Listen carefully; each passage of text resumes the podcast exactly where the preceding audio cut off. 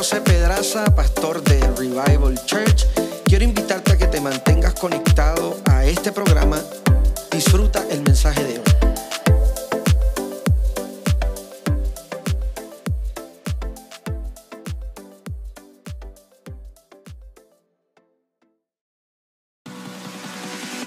Bienvenidos al podcast de Revival Church. Estamos emocionados por lo que sabemos que puede ser producido en usted por medio de la palabra de Dios. Manténgase conectado y suscríbase a nuestro canal. Evangelio según San Mateo, capítulo número 1, verso 18 al verso número 23. Mateo, capítulo 1, verso 18 al verso número 23. Indíqueme con un amén cuando lo encuentre, por favor, para que lo leamos juntos. Dice la Biblia de la siguiente manera, Mateo capítulo 1, verso 18, el verso 23, a la gloria del Padre, del Hijo y del Espíritu Santo. Amén. El nacimiento de Jesús fue así, estando desposada María su madre con José, antes que se juntase, se halló que había concebido del Espíritu Santo. José su marido, como era justo y no quería infamarla, quiso dejarla secretamente. Y pensando él en esto, he aquí un ángel del Señor se le apareció en sueños y le dijo, José, hijo de David, no temas en recibir a María, tu mujer, porque lo que en ella es es engendrado del Espíritu y, del Espíritu del Señor es, y dará a luz un hijo, y llamará su nombre Jesús, porque él salvará a su pueblo de sus pecados. Todo esto aconteció para que se cumpliese lo dicho por el Señor por medio del profeta cuando dijo, He aquí, una virgen concebirá y dará a luz un hijo, y llamarás su nombre Emanuel, que traducido es Dios con nosotros. Señor, gracias por tu palabra, gracias por tu presencia, gracias porque tú eres el Dios que anima nuestro corazón para confiar en tu palabra. Permite que esta palabra no caiga al suelo ni torne atrás vacía, sino que esta palabra surta el efecto por la cual tú la has enviado en esta noche. Yo te pido que nuestra palabra que esta palabra pueda ser de medicina, de restauración y de fuerza, y que nosotros podamos salir transformados por medio de ella. En el nombre de Jesús. Amén. Y amén. Siéntese esta noche.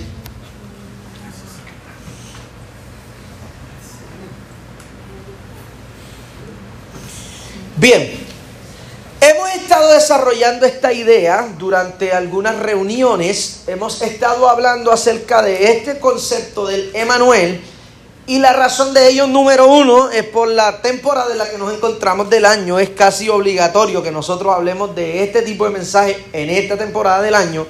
Sin embargo, la razón principal es porque yo creo que en esta temporada eh, existe mucho desasosiego. A, diferencia de lo que piensa mucha gente eh, y de lo que los medios tratan de proyectar acerca de esta temporada, existe eh,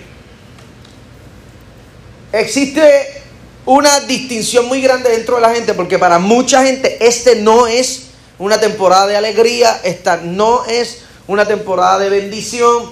Hay mucha gente que no está contenta de que llegue la Navidad, hay mucha gente que está recordando tiempos muy difíciles, hay gente que está atravesando por... De hecho, eh, según, según estudios, los índices de eh, la sintomatología depresiva en esta temporada del año se duplica comparado con el resto del año. Lo que eso significa es nada más y nada menos que este tiempo para mucha gente es un tiempo eh, difícil. Y más que escuchar una historia, eh, más que escuchar la historia tradicional de la primera Navidad, whatever, whatever, whatever, yo me tomé del tiempo para armar esta composición hablando del verdadero misterio del alumbramiento de Jesús, que no es otra cosa, sino que la conciencia de nosotros estar acompañados por Dios. Según el capítulo que leímos en el libro de Mateo, los evangelios sinópticos tienen una perspectiva bastante similar con respecto al alumbramiento. La diferencia que tiene Mateo específicamente es que Mateo revela cómo se materializa, cómo se muestra esta misma historia desde la perspectiva de José. Y se materializa desde la perspectiva de José porque las otras, por ejemplo, el Evangelio de Lucas habla única y exclusivamente acerca de esta historia desde la óptica de María, el asunto de su embarazo. Yo estaba hablando con la pastora Erika en estos días, estando en República Dominicana, y esta historia tiene varias cosas bastante interesantes que nosotros las miramos por encima y no nos damos cuenta de manera explícita que están ahí. Lo primero que yo quiero que usted note es que el, el concepto sociopolítico y familiar en el que Jesús se desenvuelve y el alumbramiento de Jesús se desarrolla es totalmente diferente. Todas las cosas que podía tener una familia que pudiera ser desventajosa para el desarrollo de una familia saludable existe en la familia de José y María. Número uno, para que usted entienda el contexto del alumbramiento de Jesús. Número uno, según la, según la Biblia, tal y como la Biblia lo describe, María es una madre adolescente. Es lo primero que yo quiero que usted entienda. Según los historiadores, María tiene entre 16 y 19 años. obviamente los historiadores no pueden precisar exactamente qué edad tenía, pero se cree que tenía entre 16 y 19 años cuando María recibe la visitación de Gabriel. Si usted recuerda la Biblia, María recibe la visitación de Gabriel luego de ir a casa de Elizabeth que estaba embarazada. ¿Recuerda la Biblia? En ese proceso María tiene entre 16 y 19 años. Lo primero que yo quiero que usted entienda es que María es una adolescente embarazada. Lo segundo que yo quiero que usted entienda es nada más y nada menos de que María y José son gente pobre.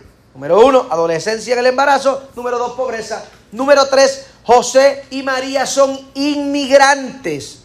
Según la Biblia, ellos vienen saliendo desde un lugar, llegan a parar en Nazaret porque están en un proceso de migración. hay un embarazo de un adolescente, hay pobreza, hay inmigración. Si usted observa todas las características que corresponden al alumbramiento de Jesús, son eh, características de inestabilidad. Si usted lo evalúa desde el contexto de la familia, esta familia de Jesús debería ser una familia altamente disfuncional. Lo importante del alumbramiento de Jesús no es el desenlace de la historia, sino la razón de la historia. La razón fue, eh, fue una y fue sencilla. La razón de la historia es para darle entrada a Cristo. La, escúcheme, para nosotros los creyentes, esta es la razón principal por la que esta debe ser un tiempo de recordación, de fe, de fuerza, de ánimo, de, de no sé ni qué palabras usar. Esta debe ser la mejor temporada para nosotros por lo que representa este hecho. Es aquí, es en el fundamento de este alumbramiento que descansa la fe de la iglesia. La Biblia desde el Antiguo hasta el Nuevo Testamento tenía toda la intención de introducir a Cristo. Por lo tanto, este proceso del alumbramiento es nada más y nada menos que esa gran manifestación de esta verdad. Ahora, es esta verdad de que Dios está con nosotros. Usted necesita entender que la idea de Cristo, la idea del Espíritu, Toda la idea de Dios con relación a las teofanías y a las apariciones ha sido para que nosotros nos sintamos acompañados y no solos. Desde el primer momento en el que Dios quiso aparecer en la historia, Dios quiso aparecer en la historia para crear una relevancia espiritual en la mente de la gente de que nosotros no estábamos abandonados, no estamos solos, no estamos desamparados, nosotros tenemos esperanza, nosotros tenemos futuro, nosotros tenemos un Padre, nosotros tenemos fe, nosotros podemos tener confianza porque nosotros fuimos adoptados por un Dios que podía mantenerse lejos por el pecado que nosotros habíamos cometido, un Dios que podía permanecer lejos, por el tipo de inestabilidad de vida que él sabía que íbamos a llevar, pero él decidió trasladarse, acercarse, llegar hasta nosotros y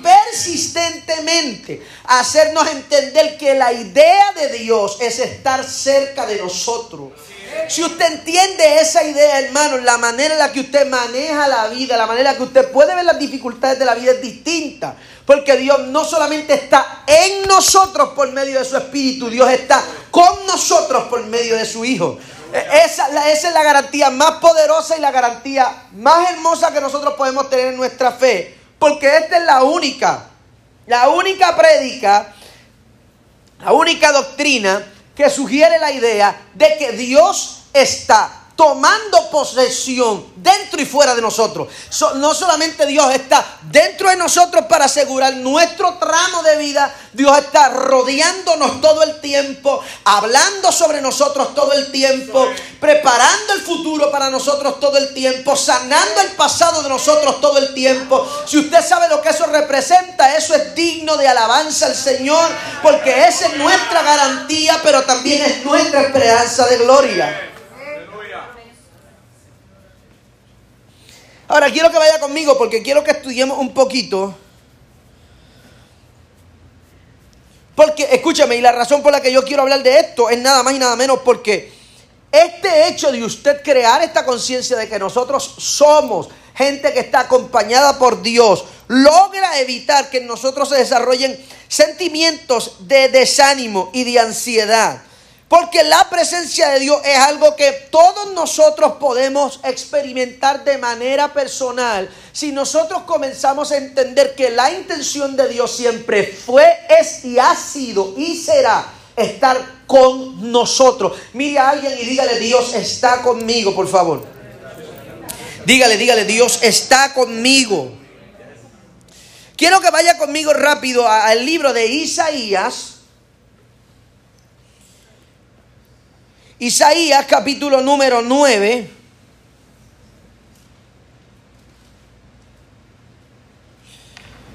Dentro de los profetas mayores, Isaías tuvo un rol protagónico en la elocución profética acerca de el Mesías.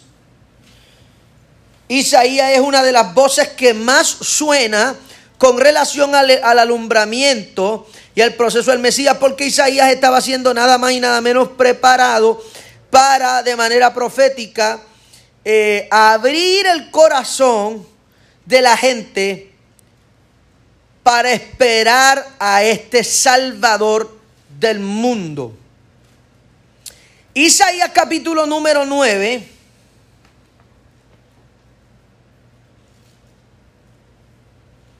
Verso número 6.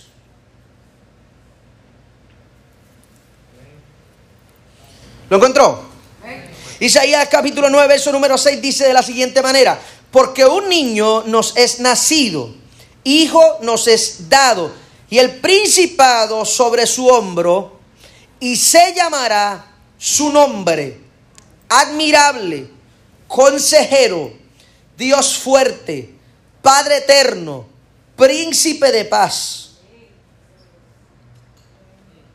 La mayoría de nosotros sabemos que con relación a Jesús existen muchísimos nombres. Bueno, no solamente con relación a Jesús, con relación a Dios, Jesús, el, y el Espíritu Santo. Desde el Antiguo hasta el Nuevo Testamento existen muchos nombres. Ahora, el Emanuel se manifiesta desde este concepto.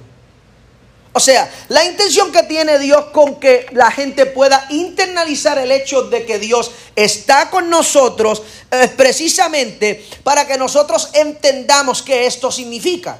Isaías lo explica. Ese hecho de que Dios está con nosotros, lo único que sugiere es la idea que el Dios admirable, ese Dios que tiene la habilidad de ser un consejero, ese que es un Dios fuerte, ese Padre eterno, ese príncipe de paz, ese que da una paz por encima del razonamiento, ese que da una paz de por encima del entendimiento, ese es el que está con nosotros. En otras palabras, cuando yo le estoy hablando de que Dios está con nosotros, la Biblia es clara con relación a esa idea y dice que si Dios está con nosotros, nadie se puede levantar contra nosotros, porque eso sugiere este, esto sugiere la maravillosa idea de que si yo necesito un consejo, Dios está conmigo. Si yo necesito un Dios fuerte, Dios está conmigo. Si yo necesito un Padre eterno, Dios está conmigo. Si yo necesito paz, Dios está conmigo. Ese hecho de que Dios está conmigo me da la garantía de tener una paz permanente,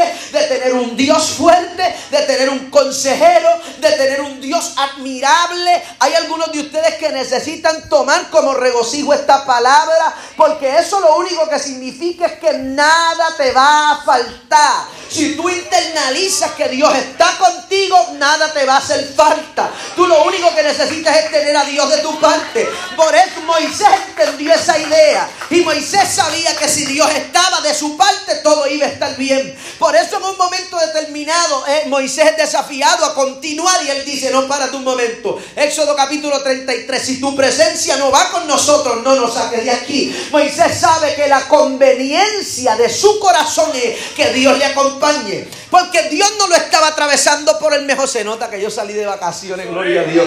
Él no estaba atravesando por el mejor territorio. Moisés no estaba en la mejor estación de su vida. Pero Moisés sabía que nada podía detener el poder de un Dios que está acompañando a un hombre tan frágil. Porque ese hombre frágil puede atravesar la adversidad, ese hombre, ese hombre frágil puede atravesar el desierto, porque cuando Dios está con nosotros podemos atravesar el dolor y salir del dolor. Podemos atravesar de la tormenta y salir de la tormenta. Lo único que hace falta es la compañía de un Dios que quiere estar con nosotros. Ahora, dentro del contexto, Isaías comienza a explicar ese significado muchísimos años antes para que una vez sea conocido este Jesús como el Mesías, la gente entienda lo que eso significa. Ahora, Jesús, desde el significado de su nombre de pila, su nombre hebreo, significa Jehová es salvación. Ahora, Jesús era Dios con nosotros. Ahora, cuando usted mira la Biblia, usted se va a dar cuenta que hay una distinción acerca de Jesús, y esto yo creo que yo lo he mencionado antes, pero lo voy a mencionar nuevamente. Y es que, eh, número uno, a Jesús se le identifica como Jesús de Nazaret. Y la razón de eso es para hacer una diferencia de aquellos que en su tiempo tenían su mismo nombre, haciendo una referencia directa al lugar de su procedencia, pero no solo, no solo en ese contexto, cuando se habla acerca de Jesús en el Nuevo Testamento, se habla acerca de la humanidad de Él. Cuando se habla acerca de Cristo, se habla acerca de la deidad de Él. Cuando se habla acerca de Jesucristo, se habla de esa fusión de esta parte de nuestra teología que no todo el mundo tiene, que es esta idea de que Jesús es 100% hombre 100% Dios. So, la manera correcta de referirse a Él es como Jesucristo, porque Él no solamente es eh, no solamente es el profeta de profetas, el pastor de los pastores, el príncipe de los predicadores. Estamos hablando de la razón desde donde descansa nuestra fe y el simbolismo profético de nosotros haber sido acompañados permanentemente por Dios a través de Cristo. Ahora, en el griego, voy rápido, la primera vez que usted me ve, me ve hablando hebreo y griego, pero en el griego, Cristo, ese concepto de Cristo, es, eh, en su significado es el Mesías y el Mesías es el enviado. So, cuando usted habla de Jesucristo, usted está hablando del enviado de Dios. Ahora, ese, ese es el título que los discípulos le dan al Señor llamándolo el Cristo, indicando así que le reconocían como el cumplimiento de la promesa de Dios en su humanidad. Libro de Mateo capítulo número 16.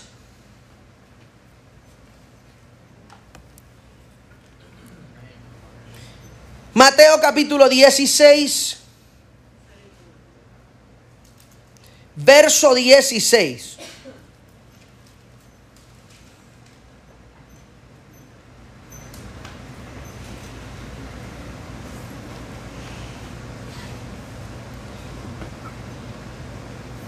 Déjeme ver si lo encontró, Mateo 16.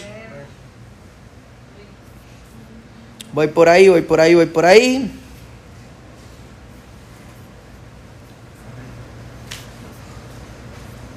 Dice la Biblia.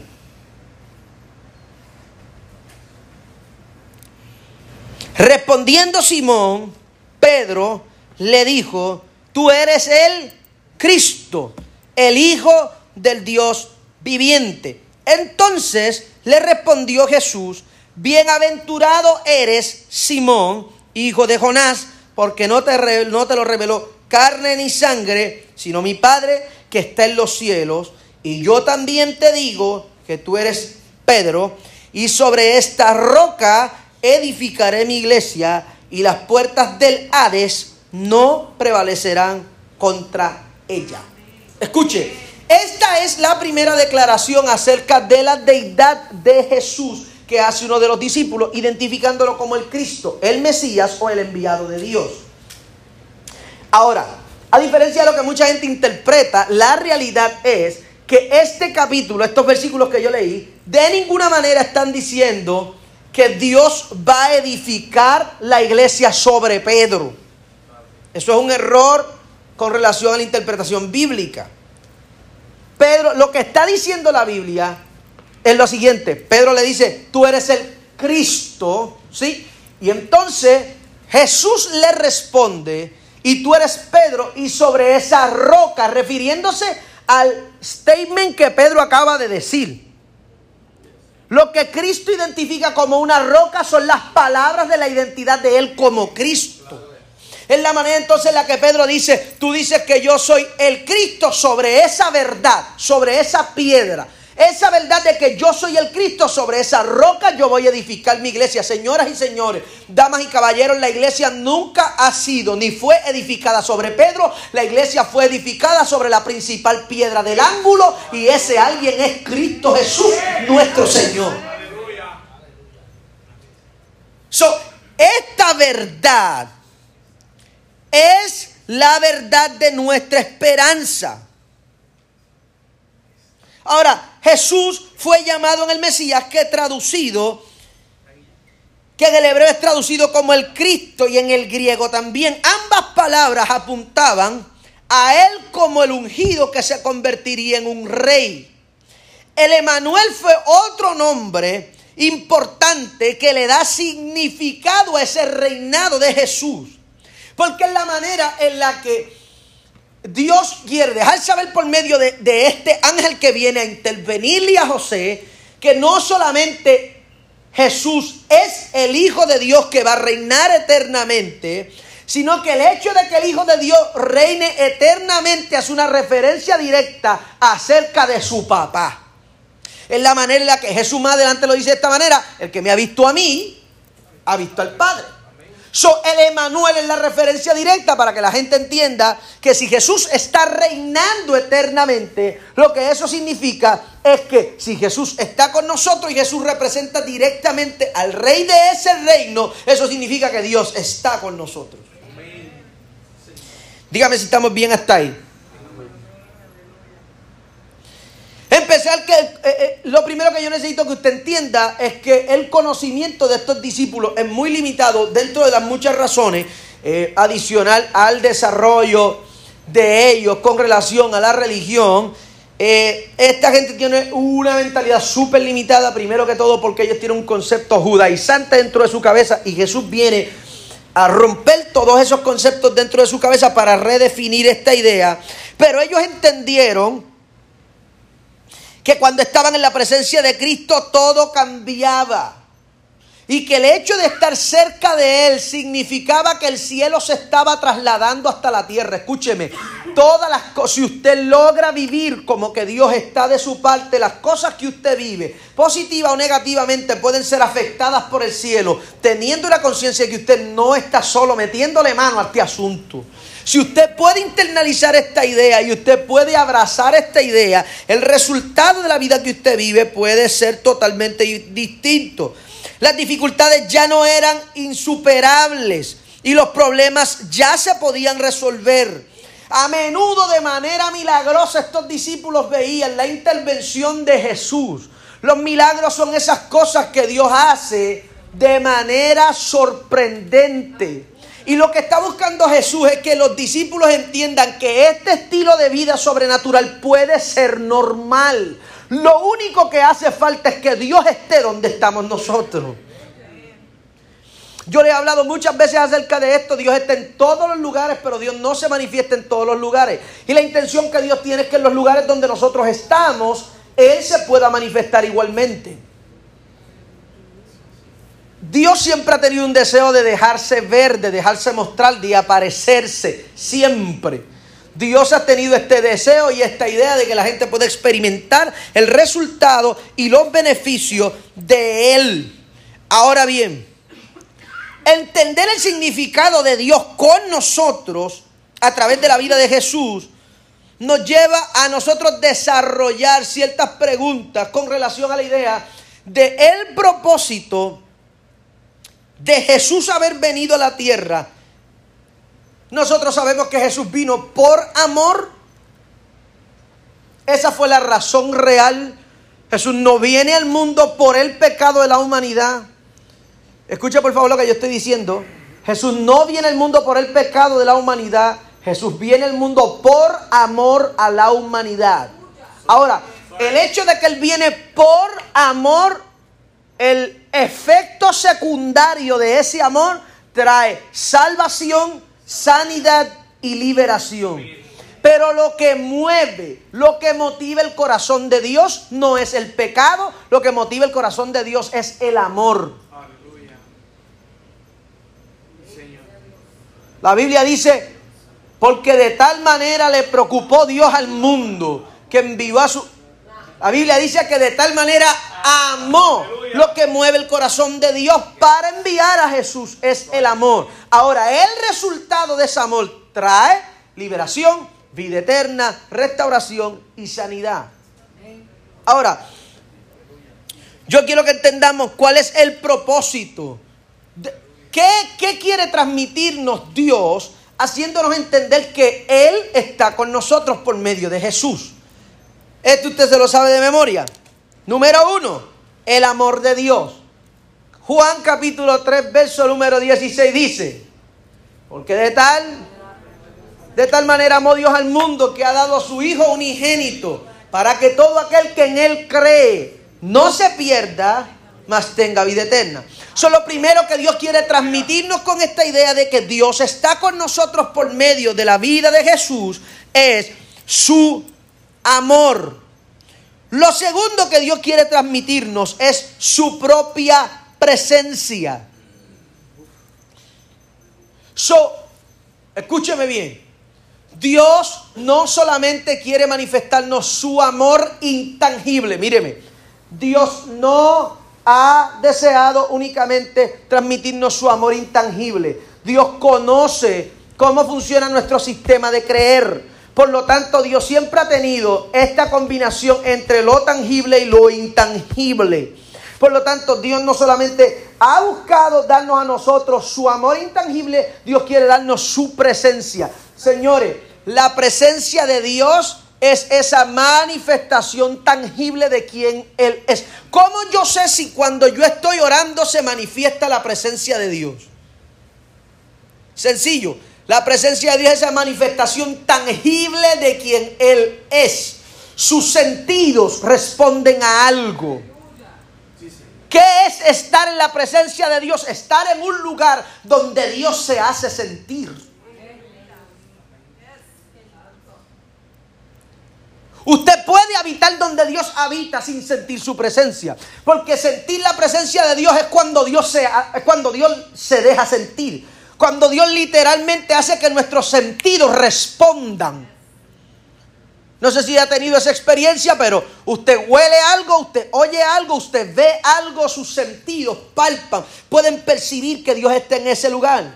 Por, por, lo tanto, escúcheme, Dios ha querido que nosotros podamos, por medio de esta idea de que Dios está con nosotros a través de Cristo, nosotros podamos percibir su propia presencia. Hebreos capítulo número 13, busque su Biblia por favor.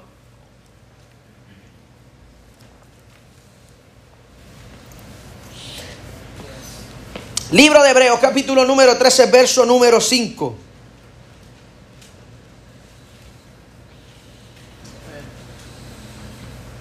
Dígame si lo encontró. Hebreos 13, 5. ¿Qué dice? Sean vuestras costumbres sin avaricia, contentos con los que tenéis ahora. Porque Él dijo, no te desampararé ni te dejaré. ¿Por qué él dijo qué? No te desampararé ni te dejaré. Míreme por favor. Para aquella gente que tiene, para aquella gente que lucha constantemente con estos sentimientos de ausencia y abandono, yo necesito que esta serie produzca esta conciencia dentro de, este- de su mente.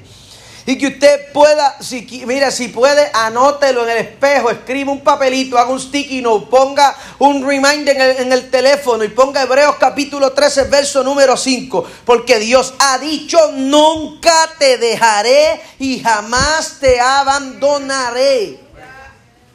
El hecho de que Dios está con nosotros es esa conciencia, es esa idea, es, la internalización personal que nosotros debemos tener de que Dios no nos va a dejar y jamás nos va a abandonar.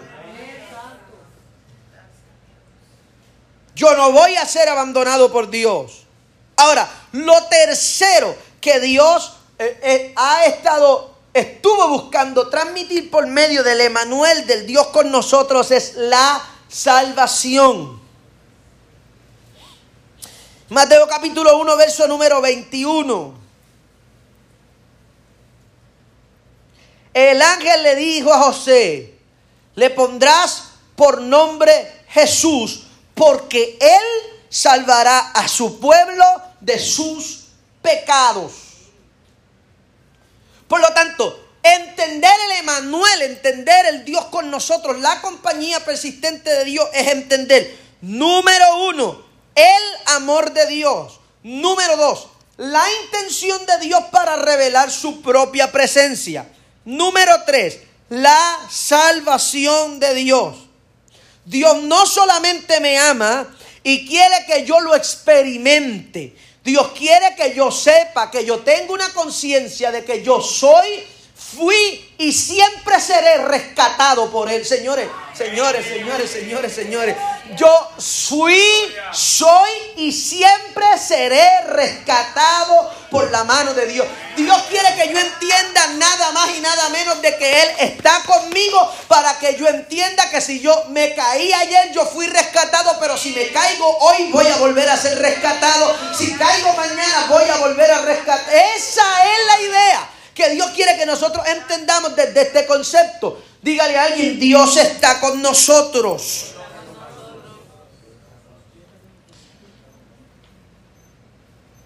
Ahora, hay una idea que sugiere que no solamente Jesús vino para traernos salvación, sino también que esa salvación de Dios es completamente gratis y accesible. Eso usted lo sabe, la salvación no hay forma de accesarla de otra manera que no sea por gracia. Filipenses capítulo número 2,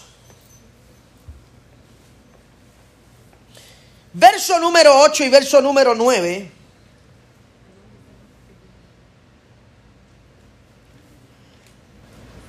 Filipenses 2, 8 y 9. ¿Qué dice su Biblia? Porque por gracia sois salvos por medio de la fe. Y esto no de vosotros. ¿Qué no de vosotros? ¿De qué- ¿A qué se está refiriendo el escritor? A la fe. Míreme, la fe no puede ser producida por el hombre. La fe es por medio de un don de Dios. ¿Lo vio ahí? Filipenses 2, 8 y 9.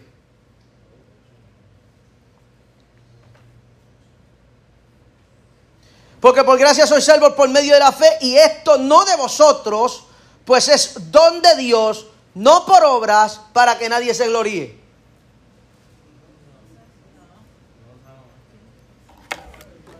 Ella dice, y estando en la condición de hombre, se humilló a sí mismo, haciéndose obediente hasta la muerte y muerte de. Déjame ponerme mis ojos. El 9, por lo cual Dios también a lo sumo y diole un nombre que es sobre todo nombre. Creo que es Efesios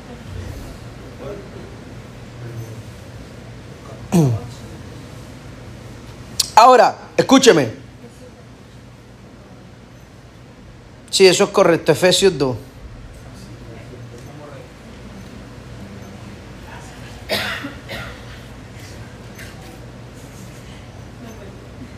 Está de vacaciones. Sí, tiene que tenerme paciencia. Efesios 2, capítulo 8 y versículo, cap- capítulo 2, versículo 8 y 9. Ahora sí. Porque por gracia sois salvos por medio de la fe, y esto no de vosotros. Nótelo por favor, porque eso es para mí importante. Haciendo hincapié que nosotros comenzamos los 40 días de fe en enero. La fe no es proveniente del hombre. La fe no es el deseo que nosotros tenemos para creerle a Dios. La fe, según el libro de Efesios, es un don de Dios que viene no por obras para que ninguno se gloríe, porque somos hechura suya, creados en Cristo Jesús para buenas obras, las cuales Dios preparó de antemano para que anduviésemos en ellas. ¿Anduviésemos en qué? En las buenas obras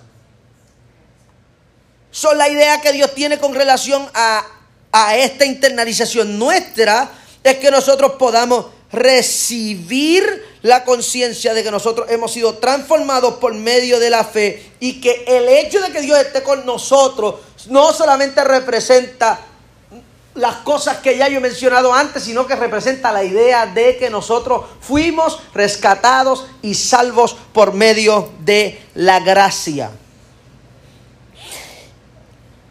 Vaya rápido, por favor, Romanos capítulo 8.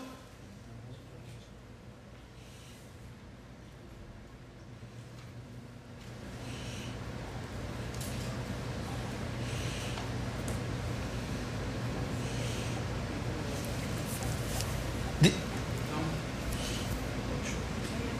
Romanos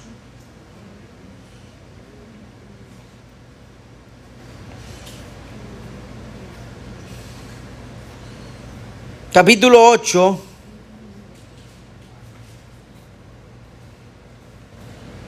verso número 1. Dice, ahora pues, ninguna condenación hay para quienes, para los que están en Cristo Jesús, los que no andan conforme a la carne, sino contra el Espíritu. Dios, eh, conforme al Espíritu, Dios tiene la intención de que nosotros podamos internalizar esta idea. El hecho de que Dios está con nosotros significa que nosotros hemos sido protegidos por la mano de Dios de toda condenación en nuestra contra. Todo lo que venía para condenarnos, todo lo que venía para dañar nuestro futuro, todo lo que venía para comprometer nuestro destino, todas esas cosas fueron derribadas en la cruz del Calvario y Dios está con nosotros por medio de la fe en Jesucristo para que nosotros internalicemos esa idea. Dios no solamente quiere que nosotros eh, tengamos la conciencia de estar acompañados, Dios quiere que nosotros tengamos la conciencia que nosotros hemos sido librados y ya no hay ninguna condenación en nuestra contra. Me quedan unos cuantos puntos, voy rápido.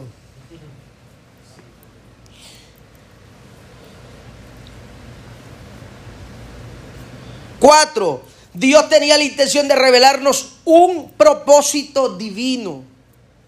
El hecho de Dios estar con nosotros, ese Emanuel, tiene la intención de revelarnos un propósito divino. Todos los que estamos reunidos en la casa del Señor esta noche tenemos un propósito divino. Ese propósito divino no tiene nada que ver con los talentos que nosotros desarrollamos. Ese propósito divino es algo mucho más grande que eso. Dios ha pensado en todos los que hemos sido salvos para nosotros ser incluidos en ese propósito eterno. Y usted tiene que entender esa verdad porque de otra manera el enemigo siempre va a buscar que en la mente suya se produzcan muchísimas interrogantes con relación a esta idea de su propósito. Y quiero que vaya rápido, segunda de Timoteo capítulo número 1.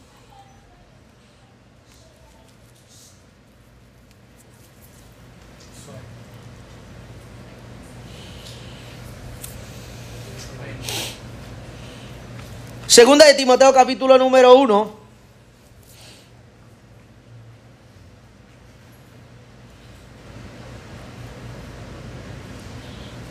Verso número 9. ¿Qué dice? Quien nos salvó y nos llamó con llamamiento santo no conforme a nuestras obras, sino según el propósito suyo y la gracia que nos fue dada en Cristo Jesús antes de los tiempos de los siglos. Nosotros hemos sido incluidos en un propósito divino que viene desde la eternidad, con la intención de introducirnos en una paz divina. El propósito de Dios haber enviado a Jesús y hacernos internalizar esa compañía de Dios no es nada más y nada menos para, para incluirnos en su propósito. El propósito que tiene Dios es magnificar el nombre de Cristo para que todos sean salvos. Yo no sé cuál es mi propósito, Señor. El propósito de todos nosotros es el mismo propósito. Lo que no es lo mismo es el llamado de todos nosotros. El llamado es diferente, los talentos son diferentes, pero el propósito es el mismo. Nosotros fuimos salvos y fuimos liberados, dice la Biblia, para gloria de Dios. Y para que nosotros seamos esa gente que colabora en esta tarea de tratar de conquistar el mundo. Son nuestro propósito es similar. Cierro con este porque el tiempo no me va a dar. Los próximos puntos los tocamos el miércoles. Lucas capítulo número 2.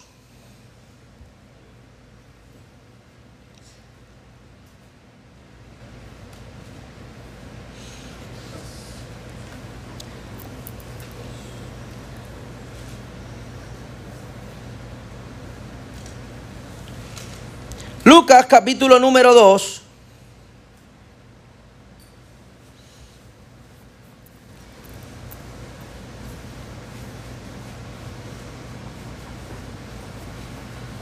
vamos a ver si esto me deja leer aquí.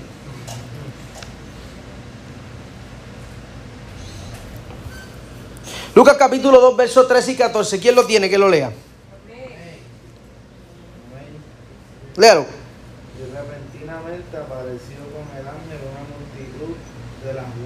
Celestiales que alaban a Dios y decían, Gloria a Dios en las alturas y en la tierra paz, buena voluntad para con los hombres. Míreme, no fue una voz que trajo una proclamación de paz. Dice la Biblia que era una multitud de ángeles. Eran muchas voces hablando sobre la humanidad. Escúcheme por favor. Esta, la idea que Dios tiene, escúcheme, la idea que Dios tiene para hacernos internalizar la compañía de Dios por medio de Cristo Jesús, es que nosotros podamos abrazar una paz eterna. Con la intención de que esa paz eterna también se traduzca en una paz personal, en una paz emocional. Nosotros lo usamos, nosotros lo usamos de, diferentes maneras. Y nosotros tratamos de, y nosotros lo cantamos en villancicos, en canciones, en las películas y en todas cosas. Pero nosotros no hemos entendido finalmente cuál era la intención. Ese Dios con nosotros tiene la intención de reconciliarnos con la paz eterna de Dios. Cristo vino para traernos esa paz eterna. Dios está buscando hacernos experimentar ese esa paz que sobrepasa todo entendimiento. Dios está con nosotros porque Dios quiere que por encima de las adversidades que podemos nosotros atravesar en la vida, nosotros podamos estar tranquilos confiando en que Él está con nosotros. Dios está con nosotros para hacernos internalizar que nosotros no estamos solos, no hemos sido abandonados, no hemos sido rechazados por Dios, hemos sido amados eternamente. Hemos sido incluidos en un propósito mucho más grande que nosotros. Y todo va a estar bien. Nosotros lo utilizamos de, manera liviana. Cuando decimos que al mundo Cristo trajo paz. Señores, Dios está buscando que nos reconciliemos con su paz. La guerra dentro de su cabeza se acabó. La guerra con el diablo se acabó. Cristo es nuestra paz. Cristo es nuestra esperanza. Dijo el apóstol Pablo, Cristo en nosotros es nuestra esperanza de gloria. Yo no sé hace cuánto tiempo usted no siente ese nivel de calma que trae descanso a sus emociones. Este tiempo puede ser muy difícil para algunos de ustedes que tienen recuerdos tormentuosos en esta temporada. Quizá este tiempo es un poquito difícil para algunos de ustedes porque tienen dolores que se reactivan en esta temporada. Pero el usted internalizar que Dios está con nosotros es entender de una vez que Dios nos envió su paz Y Dios quería que nosotros abrazáramos esa tranquilidad, esa calma, que solamente puede ser traída por medio de, su Hijo amado Jesús. Míreme, Dios está con nosotros.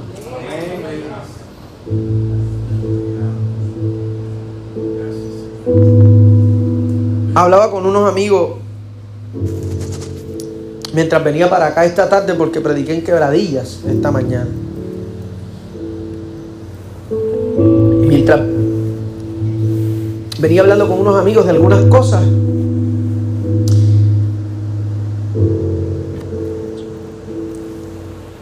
y les estaba diciendo a esos amigos cómo la diferencia, la diferencia que que hizo Dios en la manera en la que mi vida resultara siendo. El enemigo había ya escrito un decreto de mi vida.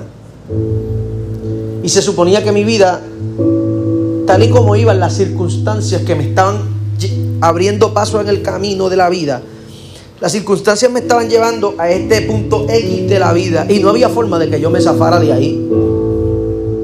Y yo le decía a estos amigos, yo pienso hoy. Y lo único que me produce la fidelidad de Dios hoy es una calma tan grande. Porque no se suponía que yo estuviera aquí. No se suponía que yo estuviera así. No se suponía, por más, no estoy donde quiero estar, pero yo le aseguro que yo iba a estar en un sitio peor que este. Dígame si alguien está entendiendo a dónde voy. No me siento como me quisiera sentir, pero yo le garantizo que yo me he sentido peor que esto.